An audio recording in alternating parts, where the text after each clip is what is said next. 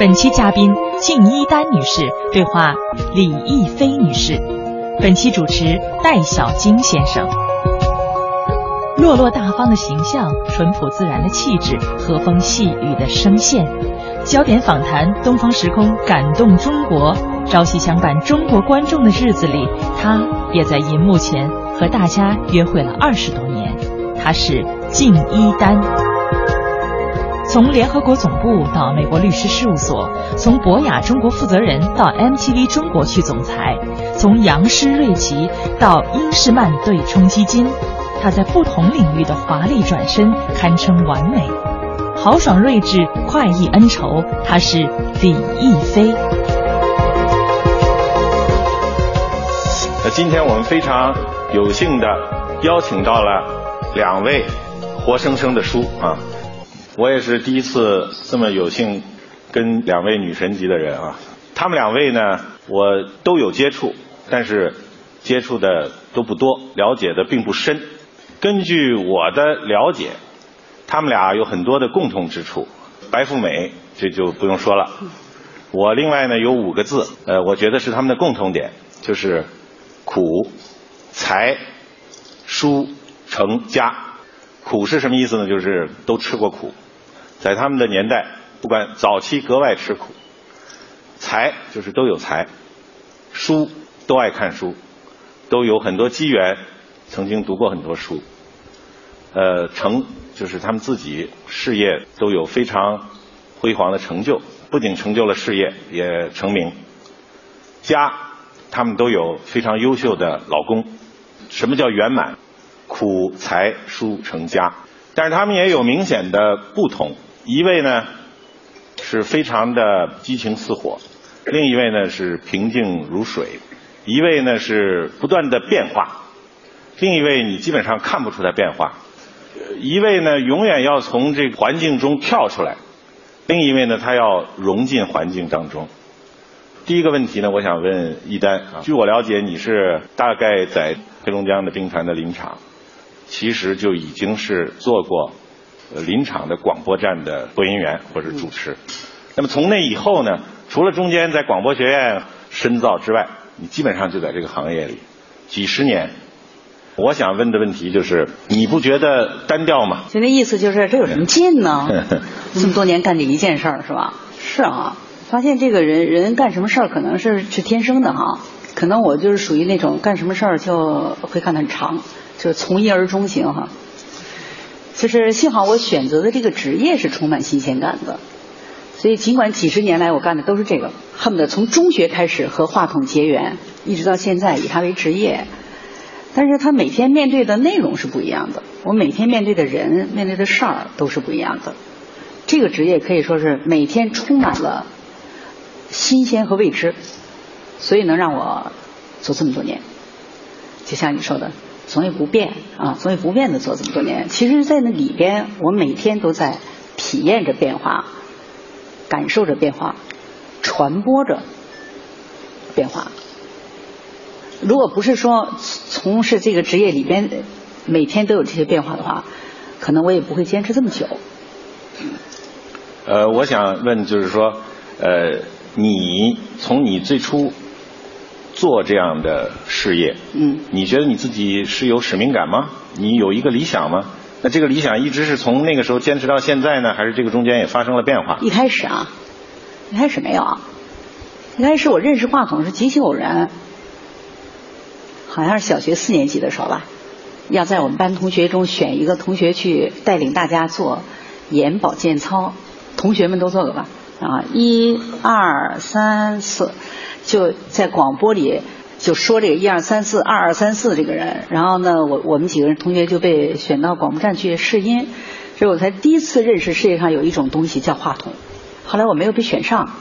我们班另外一个同学被选上了，我回到教室，听着他的声音从那个小纸盆喇叭里出来，哈，哎呦，这这么神奇呀！我什么时候能在那里说话呀？然后到了中学，我就被选到广播站去了，就我的声音终于从那个喇叭里出现了。那时候哪有什么使命感啊？就觉得特别有意思。一个爱好朗诵的人哈，能让自己的朗诵被那么多人听到，哎，觉得满足一点小虚荣心。还是后来到了电台。你这后来到了电视台以后，你才慢慢的觉得，这个职业还真是有值得为他付出的地方。那都是后来的事儿。好，我想下面我想问一飞，据我了解，大家也都知道，你在十三岁的时候就获得了中国青少年的武术冠军，这个当然让人吃惊。但是，是他在这之后又去上了外交关系学院，然后他又出国，然后他又从事国家之间的一些游说的这种外交游说的工作，然后又进到企业做 PR，然后又去了 Viacom 去做这个 MTV，又做了杨氏集团的中华区主席做广告，然后现在又到了一个英诗曼 Man Group，其实这是一个另类投资公司啊。那就是说，你这样的变化就让我觉得就就非常的折腾。我第一个问题就是你为什么不晕呢？你对，其实我呢，微博有大概三百多万哈，很多人都把我当成刘亦菲。如果你们今天看到我很失望的话，我也不怪罪你们。刘亦菲呢，实际上大家都知道，真的也演过很多武打片。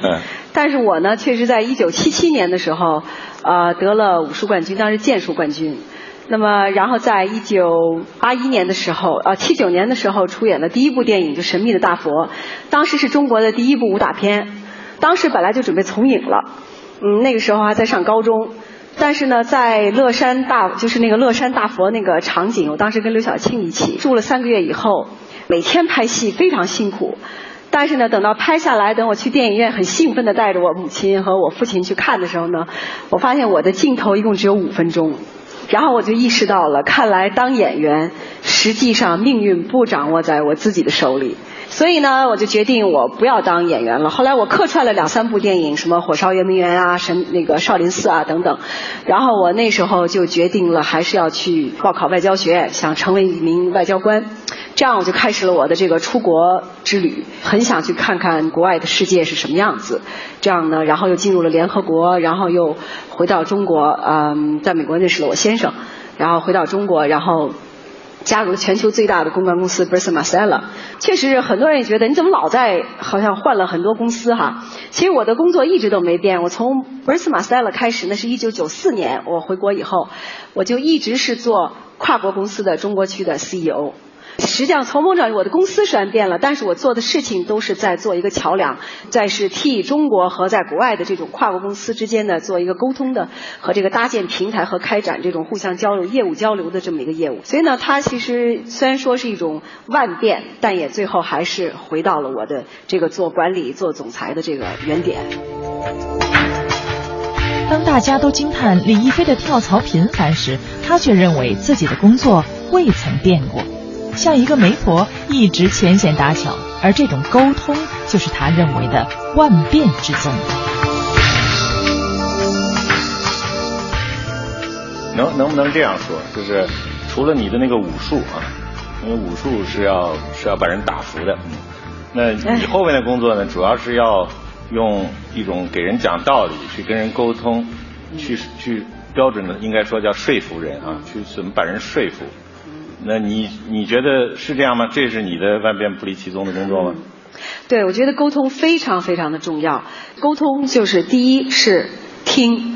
第二是问，第三是说，所以我觉得在这个沟通的过程中，就是一种要了解对方的意图，了解对方的需求，然后才能真正达到一种好的沟通。所以听也非常重要，聪明的聪字是来自于耳朵嘛。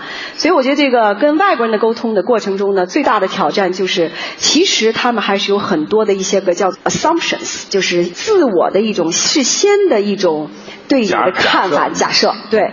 那我经常用中国的那些个啊成语，例如他们有就用了一个非要用英国翻，英国的律师，我现在全球第二大对冲基金叫 Man Group，然后他们呢一定要在做中国业务时候要用一个英国翻译。本来这个工作如果有一个懂中文的翻译，可能在两天一定做完的事情，他们用了三个礼拜。后来我就跟那个外国人说，我说你知道吗？中国有个成语叫隔靴搔痒。然后那个外国人他那个翻译那个文章真的就是隔靴搔痒，他就是永远不能 get the point，他永远不能达到你要的那个点。然后有时候我又会说，我说强龙压不过地头蛇。那么其实就是有的时候你外国人你觉得你很了不起，你觉得你拥有了一些特别独有的技术，但是你到中国来了以后呢，可能确实你就必须运用本土人的这种专业知识和对市场的了解。那他呢也就明白了，我越要需要尊重本土人才。所以呢，这种沟通的过程中，我觉得可以把它变得很轻松、很愉快、很有趣。但是重要的是，你要学会先去聆听他到底背后的思路是什么，然后再去跟他进行沟通。